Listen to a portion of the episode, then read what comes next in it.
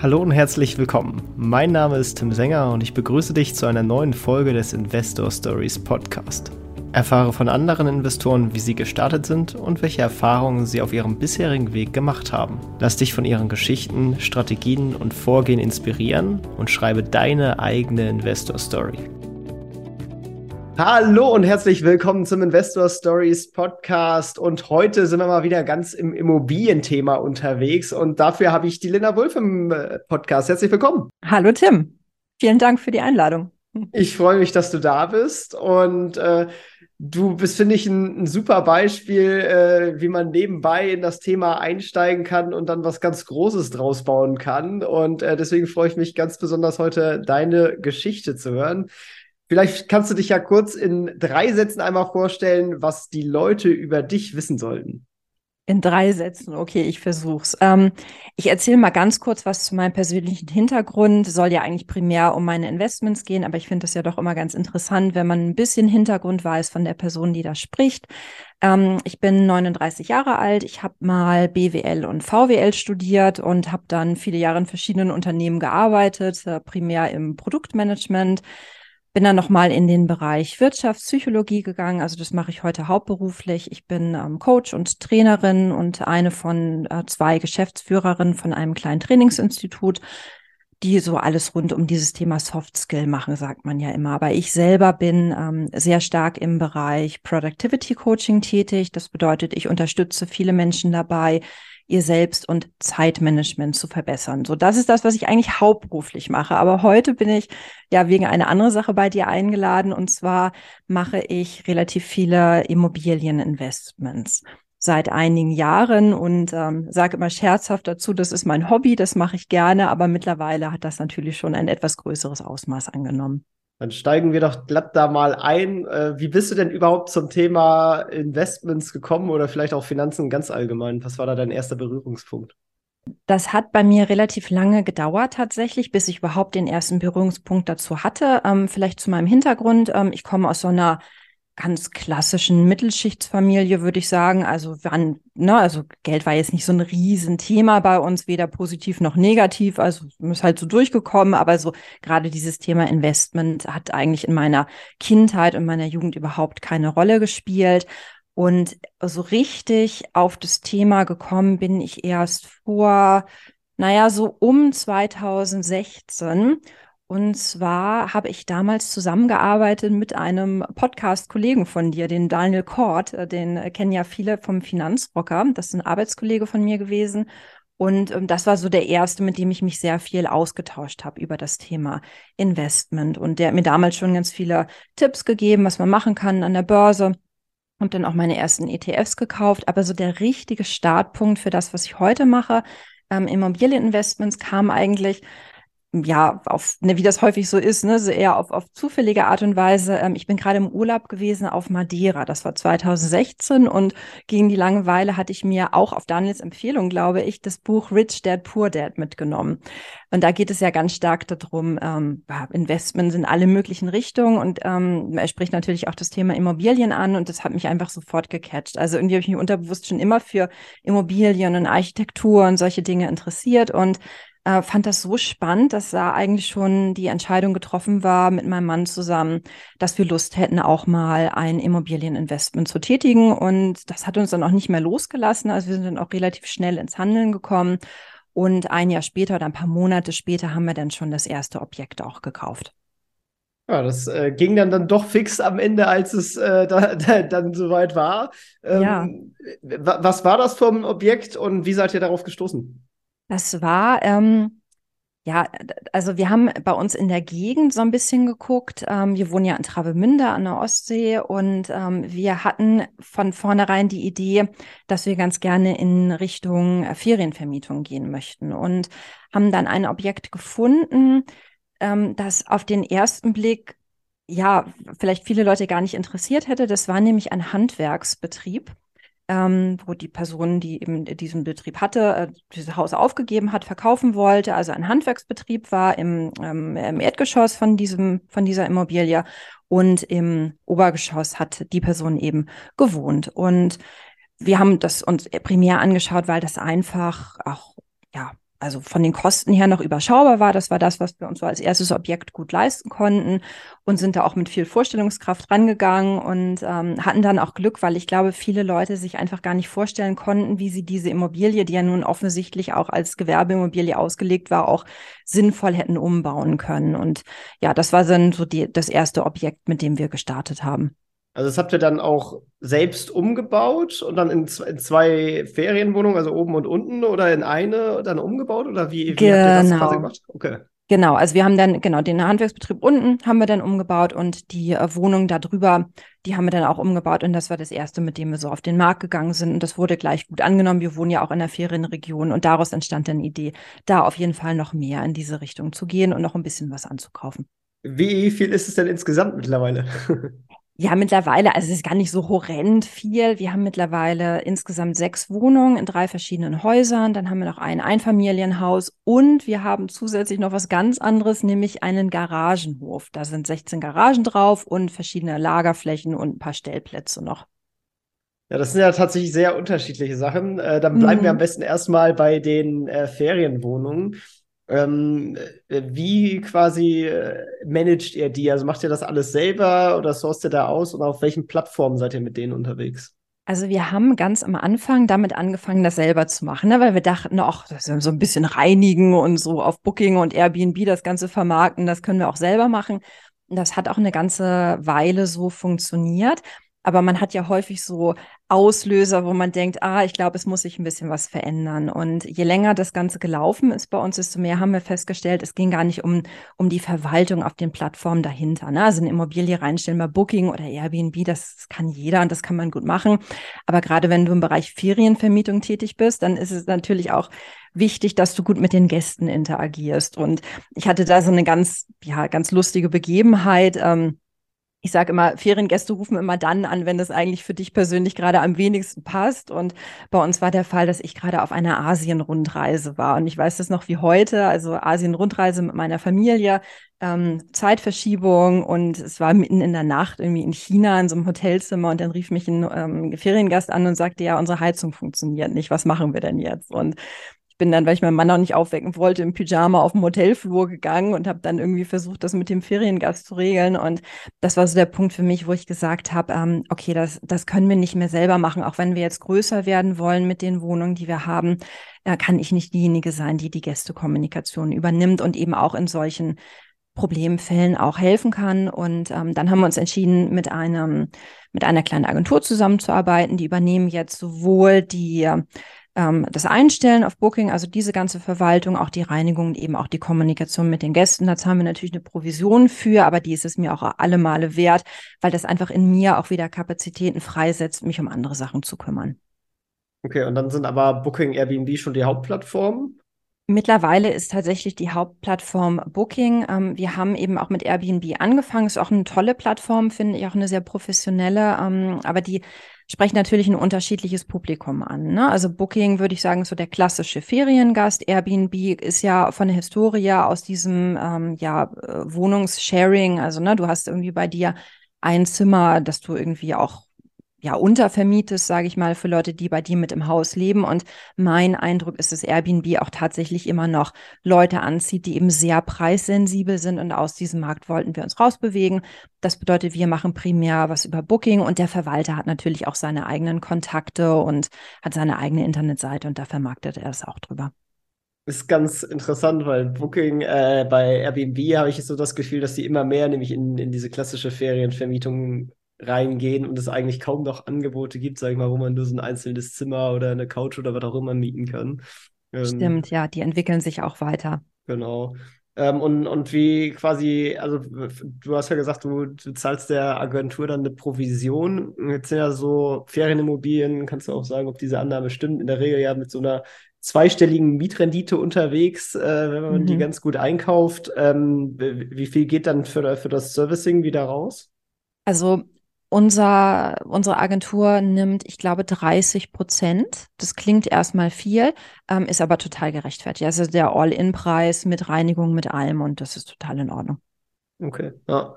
Und dann bleibt für euch noch eine, eine hohe einstellige Prozentzahl dann über sozusagen. Ja, genau. plus Finanzierung, also finanziert ihr, also oder insgesamt, wie habt ihr äh, die, die Käufe finanziert von den ganzen Einheiten? Also wir hatten schon ein bisschen was an Eigenkapital. Wir haben natürlich auch finanziert. Ähm, wir haben auch eine relativ hohe Tilgung, weil es uns immer wichtig war, dass wir auch innerhalb der Zinsbindung fertig sind. Und wir haben trotzdem noch eine gute Rendite. Also über alle unsere Immobilien, die wir haben, haben wir so sieben bis 15 Prozent Rendite. 15 Prozent, das ist bei uns ein Haus, das wir nicht an Feriengäste vermieten, sondern tatsächlich an Monteure. Das ist auch ein sehr interessanter Markt, finde ich. Also es bleibt auf jeden Fall noch ausreichend was für uns über. Aber es gibt natürlich auch bei unseren Immobilien so die, die Top-Runner, ne, wo die halt wirklich auch monatelang im Voraus ausgebucht sind. Und dann gibt es auch zum Beispiel eine kleine Wohnung, die, die liegt direkt an einer stärker befahrenen Straße. Die wird jetzt nicht so stark nachgefragt und da ist die Rendite natürlich deutlich geringer. Aber das Schöne ist ja, je mehr du hast, desto mehr finanzieren die sich ja auch quer irgendwann. Ja, ähm, bei dem Garagenhof, da kann ich mir vorstellen, war es wahrscheinlich schwieriger mit der Finanzierung, weil das nicht so ein klassischer Bankenliebling ist. Wie seid ihr an den gekommen und, und wie habt ihr den dann quasi finanziert oder habt ihr den überhaupt finanziert? Nee, den haben wir tatsächlich nicht finanziert, den haben wir bar bezahlt. Und das ist eigentlich auch eine ganz lustige Geschichte. Ähm, dieser Garagenhof, den wollten wir eigentlich niemals als Garagenhof haben. Also wir haben den damals gefunden, weil ich ähm, wollte ganz gerne ein, ein Grundstück finden, das wir im Mehrfamilienhaus bauen können. Und dann haben wir eben diesen Garagenhof gefunden bei uns in der Nähe, der schon für einen echt günstigen Preis angeboten war, für eben diese ganze Fläche, die wir da hatten. Das heißt, wir haben unter der Promisse, das bauen zu wollen, haben wir eigentlich diese, dieses Grundstück gekauft und haben dann auch eine Bauvoranfrage gestellt und die ist dann eben negativ ausgefallen, weil, ganz interessanter Grund, weil die Bodenspannung nicht ausreicht um das mit Mehrfamilienhaus zu bebauen. Und dann erst haben wir gesagt, auch Mensch, dann behalten wir das Garagenhof. Und das war eigentlich das beste Investment aller Zeiten. Also was wir da reingegeben haben und was wir da rausbekommen haben, also diese, der Garagenhof hat sich seit nach drei Jahren, glaube ich, schon komplett selber abbezahlt. Und wir haben das Ganze von einem Mineralölkonzern gekauft, der, glaube ich, einfach keine Lust mehr hatte auf diese Garagenverwaltung. Das ist ja nicht deren Kerngeschäft. Wir haben das Ganze zu einem absoluten Spottpreis bekommen. Also das war schon echt ein Glücksgriff. Wie, wie habt ihr den dann gefunden? Also, der, der, sowas, also gerade ein Mineralkonzern als, als äh, Verkäufer, die, das ist ja irgendwie, da müssen ja schon die Zufälle alle passend zusammenkommen. Du, das war eine absolut unspektakuläre Geschichte. Einfach in einem Immobilienportal war das Ganze angeboten. Das ist ja interessant, dass Mineralölkonzerne ja. äh, sowas haben. Ja. Äh, sehr, sehr, sehr cool. Ähm, ist das sehr viel Micromanagement ähm, oder sind das eigentlich auch sehr, sehr langzeitige Mieten und oder äh, habt ihr da auch, sag ich mal, irgendwie eine, eine Mietverwaltung oder sowas für eingestellt? Für den Garagenhof, nee, das machen wir tatsächlich selber. Okay. Der ist allerdings auch nur ein paar Meter weiter von uns. Und äh, da haben wir eine lange Warteliste auch schon. Das ist auch interessant. Also Garagen sind wirklich gut nachgefragt. Ähm, und so vom, vom Aufwand hält sich das total in Grenzen. Okay, ja, spannend, sehr cool. Und sonst in Sachen Aktien bist du einfach passive ETF-Anlegerin. Äh, wie viel Prozent macht das insgesamt so Pi mal Daumen vom Portfolio aus? Du, wirklich verschwindend gering. Also ich würde sagen, von allen Anlagen, die ich habe, sind, ich habe ein paar Einzelaktien, ein paar ETFs, vielleicht nicht mal fünf Prozent. Also Aktien sind für mich einfach nicht so wahnsinnig interessant. Ähm, weil ich doch merke, so bei Immobilien steht mein ganzes Herz dahinter. Na, da kann ich so unglaublich viel selber beeinflussen. Das macht mir Spaß, von der Auswahl bis zur Renovierung, bis nachher zur Nutzung, zur Vermarktung. Ähm, da kann ich voll dahinter stehen und Aktien, da schlägt mein Herz einfach nicht so für. Das ist sowas für mich, das ist so ein bisschen Spaß an der Freude, so hier mal ein bisschen und da ein bisschen Rendite und das ist auch total okay. Aber nennenswert ist das nicht. Verstehe. Ja, wie wählst du denn insgesamt die Immobilien aus? Also äh, ich, ich habe jetzt schon rausgehört, eher durch die Plattform. Hast du da auch andere Quellen und, und was schaust du dir dann an? Was ist so wichtig, wenn du dir so ein Objekt anschaust? Also tatsächlich haben wir die allermeisten Objekte über so diese offiziellen Plattformen, ne, ImmoScout, ImmoWelt und so weiter und so fort gefunden. Hm, für mich war es immer wichtig, dass ich nur Immobilien kaufe, die wo der Kaufpreis in einem gewissen Verhältnis zum tatsächlichen Wert steht. Also wir sind ja, ich glaube, wir sind mitten in einer Immobilienblase drin. Viele Immobilien sind einfach völlig überbewertet und ähm, gut, jetzt langsam geht es runter. Mit den veränderten Zinsen. Aber mir war es eben wichtig, von vornherein zu sagen, ich kaufe definitiv nicht überteuert, sondern auch die Rendite, die dabei rauskommen kann, die steht im Verhältnis zum Kaufpreis. Darauf habe ich immer geachtet. Ähm, es hat sich für uns so ergeben, dass wir primär auch in Anführungsstrichen Problemimmobilien gekauft haben. Also da waren wir jetzt nicht aktiv auf der Suche. Nur es hat sich eben ergeben, dass die Immobilien, die auch zum guten Preis angeboten wurden, einfach Immobilien waren, die sonst keiner haben wollte, weil es da ein Problem gab oder weil die Personen sich die Nutzung nicht vorstellen konnten. Ne? Also wie gesagt, das erste Objekt war dieses Objekt mit dem Handwerksbetrieb. Das zweite Objekt, was wir gekauft haben, das war ein Objekt, wo es einen jahrelang Rechtsstreit schon gab. Also da wurde der Notar uns, also der Rechtsanwalt uns danach gesagt hat, der hat echt ganze Regale vollgefüllt mit diesem Rechtsstreit äh, zwischen verschiedenen Parteien da im Haus. Das hat viele Leute abgeschreckt. Und das sind natürlich immer sehr interessante Objekte. Ich bin mal auf einem ja, auf seiner Veranstaltung gewesen von einem großen Immobilieninvestor, der auch gesagt hat, also wenn er schon irgendwo hinkommt und er sieht schon, dass es ein Problem ist, also dass irgendwas vermüllt ist oder dass hier irgendwas offensichtlich wirklich ganz schlecht ist, dann freut er sich schon. Und das ist bei mir, bei mir mittlerweile auch so, dass ich denke, wenn ich irgendwo hinkomme und ich sehe offenkundig, dass es für die meisten Leute schon unattraktiv ist, das zu kaufen und ich kann mir vorstellen, dass ich es gut entwickeln kann, dann habe ich da schon total Bock drauf. Ja, dann kriegt man natürlich auch den, den Preisabschlag hin, äh, der dann natürlich aber auch zum Teil wiederum reinvestiert werden muss, um das Objekt auf den, auf den Stand zu bringen. Habt ihr das auch quasi immer selber gemacht oder äh, stellt ihr da mittlerweile irgendwelche Handwerker für ein oder habt ihr da eure Handwerker des Vertrauens, die das dann übernehmen? Mittlerweile haben wir zum Glück unsere Handwerker des Vertrauens. Also das war auch für uns so ein kleines Lessons learned, dass du natürlich auch erstmal einen guten Handwerkertruppe aufbauen musst. Am Anfang haben wir auch noch mehr selber gemacht. Also wir sind jetzt beide nicht so die geborenen Handwerker. Also klar, so einen Nagel irgendwie in die Wand kriegen wir auch noch hin, aber ähm, ja, es ist natürlich schon besser, wenn, wenn Fachfirmen das machen. Und weil wir auch noch Hauptjobs haben, haben wir eigentlich gar nicht die Kapazitäten dafür, da jetzt irgendwie stundenlang irgendwo zu stehen. Das heißt, die groben Sachen, die haben wir von vornherein gemacht oder machen lassen. Aber es gibt natürlich auch so ein paar Sachen, die wir erstmal lernen mussten, die du natürlich mit bedenken musst, ne, wenn es um Renovierung geht. Also es ist nicht so, dass du da reingehst und sagst, ich renoviere jetzt mal eben alles, was ansteht und dann kann ich das alles sofort absetzen und dann ist es so, sondern du musst natürlich genau planen. Ne? Also zu welchem Preis kaufst du das Objekt, aber wie viel musst und kannst du jetzt auch in den ersten drei Jahren renovieren, ohne dass du diese Renovierungskosten dann über Jahre abschreiben musst. Ne, es ist ja so, in den ersten drei Jahren darfst du nur ungefähr 15 Prozent des Kaufpreises überhaupt nochmal renovieren und dann sofort absetzen. Wenn du mehr darüber renovierst, dann müsstest du es über 50 Jahre abschreiben.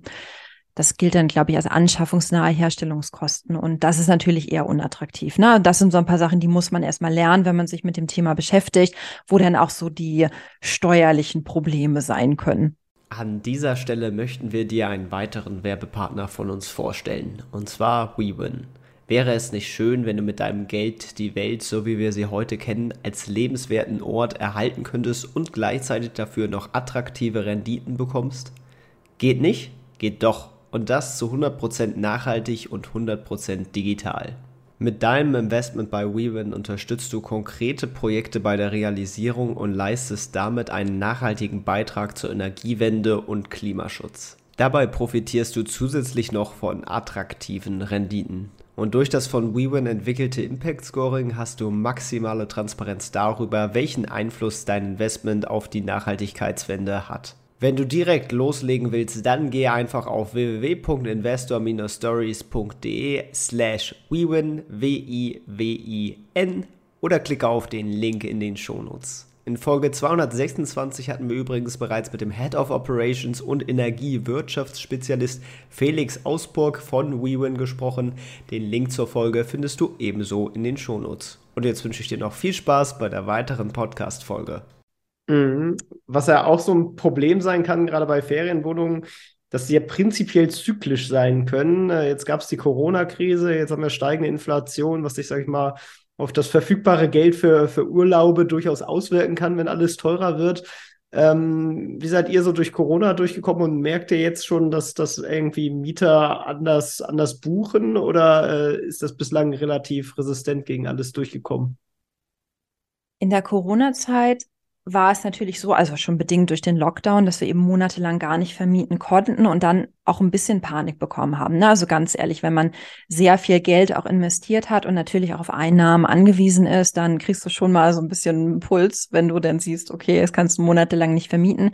Zum Glück war das so, dass nach dem Lockdown uns eigentlich alle die Bude eingerannt haben. Also ich glaube, hier in der Ostsee war es noch nie so voll wie direkt danach, weil natürlich die Leute trotzdem noch in den Urlaub wollten, aber eben sich nicht getraut haben oder auch nicht durften, ähm, ins Ausland zu fliegen. So von daher haben wir dann wieder davon profitiert.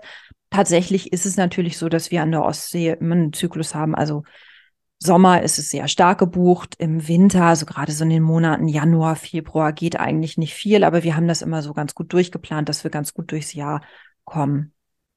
Okay, ja, sehr cool. Wie hat sich denn insgesamt dein Leben verändert, seit du investierst und das Geld für dich arbeitet? Mm, das ist eine super Frage. Wie hat sich mein Leben verändert? Ach, gar nicht so viel. Ähm, also ich liebe Immobilieninvestments. Ich sage wirklich immer, es ist ein Hobby von mir. Also es ist tatsächlich so, dass, dass das Thema Auswahl von Immobilien, Renovierung von Immobilien einen größeren Teil meines Lebens ausfüllt mittlerweile, aber das wirklich für mich eine absolute Spaß- und Freudetätigkeit ist. Und darüber hinaus hat sich eigentlich gar nicht so viel bei mir verändert, denn so die richtigen Früchte, gerade bei Immobilieninvestments, die hast du ja erst Jahre später. Ne? Momentan geht natürlich alles, was wir einnehmen, jeder direkt wieder an die Bank weiter. Also viele Sachen haben wir ja auch finanziert, einige Sachen haben wir so gekauft, einige Sachen haben wir finanziert. Von daher, so viel hat sich eigentlich gar nicht für mich verändert. Ja. Äh, hast du denn irgendwelche Ziele dann dabei? Also, wo, wo, wo es denn insgesamt hingehen soll? Dann irgendwann alles später verkaufen oder dann einfach von den Erträgen leben oder? Ja, da gibt es natürlich auch verschiedene Szenarien. Also ich glaube, das Wahrscheinlichste ist es, dass wir jetzt erstmal noch mehr aufbauen. Wir würden wirklich gerne noch ein Mehrfamilienhaus kaufen vielleicht auch zwei oder drei mal gucken und dann sicherlich aber auch nach diesen zehn Jahren ne, Spekulationsfrist dann auch das eine oder andere wieder verkaufen und dann auch langfristig anlegen. Denn ich glaube schon, dass es langfristig eine gute Idee ist, das einfach gut zu verteilen auf verschiedene Töpfe. Mhm, macht auf jeden Fall Sinn. Ähm, jetzt läuft natürlich aber nicht alles immer so gut und man macht durchaus mal Fehler. Was würdest du denn sagen, war denn dein größter Fehler bislang beim Investieren? Das ist auch eine super Frage, über die ich mir im Vorfeld auch schon Gedanken gemacht habe. Hm, ich bin gar nicht so ein Freund von diesem Fehlerbegriff. Ähm, also natürlich habe ich die eine oder andere Entscheidung getroffen, die ich im Nachhinein anders treffen würde. Es waren aber alles für mich sehr, sehr wichtige Lernerfahrungen und ich glaube auch Dinge, die man einfach erleben muss, wenn man in dem Bereich oder generell im Bereich Investment tätig ist. Also was, was uns natürlich passiert ist, ist, hm, dass wir eben die falschen Handwerker ausgewählt haben, ne? die, die dann doch nicht so zuverlässig waren und wir dann am Ende doch noch mal mehr zahlen mussten ähm, oder dass wir zu viel aus der Hand gegeben haben. Das ist auch so ein Lessons Learned. Ne? Wir haben zum Beispiel mal mit einer Innenarchitektin gearbeitet ähm, und ähm, ich glaube, der habe ich einfach zu viel Verantwortung übertragen ähm, und habe im Nachhinein gemerkt, dass das eine oder andere ich vielleicht doch noch mal hätte überprüfen müssen. Ne? Also die hat zum Beispiel für uns einen Bauzeitenplan erarbeitet, der einfach von vorne bis hinten einfach nicht nicht äh, hinkommen konnte und wo wir dann äh, auch in Zeitnot gekommen sind. Das hat uns auch wieder Geld gekostet, aber jede dieser Erfahrungen war eine Lernerfahrung. Ähm, ich glaube, das, was ich am meisten rausnehme, ist, dass man immer davon ausgehen muss, dass irgendwas noch passiert ähm, und dass du wenig Verlässlichkeit hast. Also die zweite Immobilie, die wir gekauft haben, das ist uns fast auf die Füße gefallen mit dem Kreditvertrag. Also wir hatten schon den Notarvertrag, äh, hatten wir schon festgelegt mit dem Verkäufer und vor dem Notarvertrag hatten wir schon den Kreditvertrag mit der Bank unterzeichnet. Und dann wurde der Notarvertrag, äh, der Notartermin wurde gecancelt weil eben dieser lange Rechtsstreit dahinter stand. Und es hatte was damit zu tun. Dann stand der ganze Verkauf auf der Kippe, was für uns ein Riesenproblem gewesen wäre, weil den Kredit, den hatten ja schon auf den Hacken. Also da haben wir natürlich auch kurzzeitig mal Panik bekommen und überlegt, äh, welche andere Immobilie können wir jetzt kaufen. Also das sind alles so Dinge, die würden mir heute so nicht mehr passieren. Aber dafür werden mir wahrscheinlich andere Dinge passieren. Also ich glaube, das Wichtigste dabei ist immer, wenn ich was mache, immer wenn ich handle, dann werde ich natürlich auch einen Fehler machen. Und wenn ich Fehler vermeiden möchte, dann komme ich auch nie ins Handeln. Also von daher finde ich, sind Fehler ein ganz, ganz wichtiger Schritt auf dem, auf dem Weg.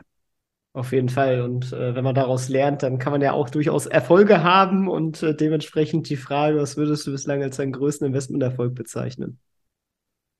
Ach, das ist eine super Frage. Ähm, für mich persönlich ist es wirklich immer ein Erfolg, auch wenn andere das vielleicht nicht als Erfolg definieren würden, wenn ich so ein Projekt erfolgreich abgeschlossen habe. Also wenn ich sage, ich habe eine gute Auswahl getroffen des Objektes, da kann ich voll dahinter stehen. Ähm, wir sind durch die Baumaßnahmen gut durchgekommen mit einer kleineren Problemchen, aber jetzt nichts Tragisches. Und am Ende ist das Ganze möbliert. Und es ist tatsächlich so, muss ich zugeben, wir gehen regelmäßig bei uns an den Ferienwohnungen vorbei. Und dann stehen wir mal davor und gucken, ob da Gäste drin sind. Und manchmal stehen die dann tatsächlich am Fenster und sehen uns auch und fragen sich wahrscheinlich, was stehen da für komische Leute auf der Straße und gucken uns an. Aber was ich damit sagen will, ist, ähm, mich macht das irgendwie stolz. Also dieser Gedanke, wir haben eine Ferienimmobilie, wir haben die schön möbliert, ähm, wir sehen, da sind jetzt Leute drin und können das genießen und können den Blick auf die Trave genießen und freuen sich offenkundig daran und schreiben danach auch tolle Bewertungen und kommen wieder. Sie haben mittlerweile auch ganz viele Stammgäste. Dann macht mich das total stolz. Und das würde ich sagen, ist ein schöner Erfolg. Sehr schön. Ja, und jetzt spielen wir noch mal ein kleines Rollenspiel durch. Und zwar ja. sagen wir, du wachst morgen im Körper eines anderen auf oder ein anderer. Äh, und diejenige hat einen Angestelltenjob mit circa 2000 Euro Nettoverdienst und noch 10.000 Euro auf einem Tagesgeldkonto. Du hast kein Netzwerk oder sonstige Kontakte und musst sozusagen noch mal von vorne anfangen. Wir können jetzt auch sagen, dass du vielleicht noch mal relativ jung bist, vielleicht so, keine Ahnung, 25 ähm, hast allerdings noch dein heutiges Wissen. Wie würdest du nochmal von vorne starten? Ich glaube, ich würde mir eine erste kleine Wohnung kaufen, also so im, im Bereich 100.000, 150.000 und würde das vielleicht als Fix- und Flip-Objekt machen. Also günstig einkaufen, auch ein bisschen länger gucken, schön renovieren und dann mit Gewinn verkaufen, mir ein bisschen mehr, ähm, ja, ein bisschen mehr Eigenkapital aufbauen und ja, würde aber auch, glaube ich, in dem Bereich Immobilieninvestment bleiben. Ja, kommt jetzt, finde ich, ganz cool, dein, dein Mindset, wie du an Sachen rangehst, äh, durch. Äh, insofern würde ich vielleicht nochmal die Frage ergänzen, äh, wie, gerade weil du ja auch äh, in dem Bereich äh, durchaus beruflich unterwegs bist, ähm, wie siehst du das Thema Mindset und was ist bei wichtig, wie man an, an sowas rangehen sollte? Meine Erfahrung ist, dass es an Wissen häufig gar nicht mangelt, sondern auch an dem Mut, bestimmte Dinge mal anzugehen. Hm. Wenn ich meinen mein Freundes- und Bekanntenkreis so beobachte, Leute, mit denen ich viel zu tun habe, dann ähm, stelle ich fest, dass gerade zum Thema Investment auch unheimlich viel Wissen da ist.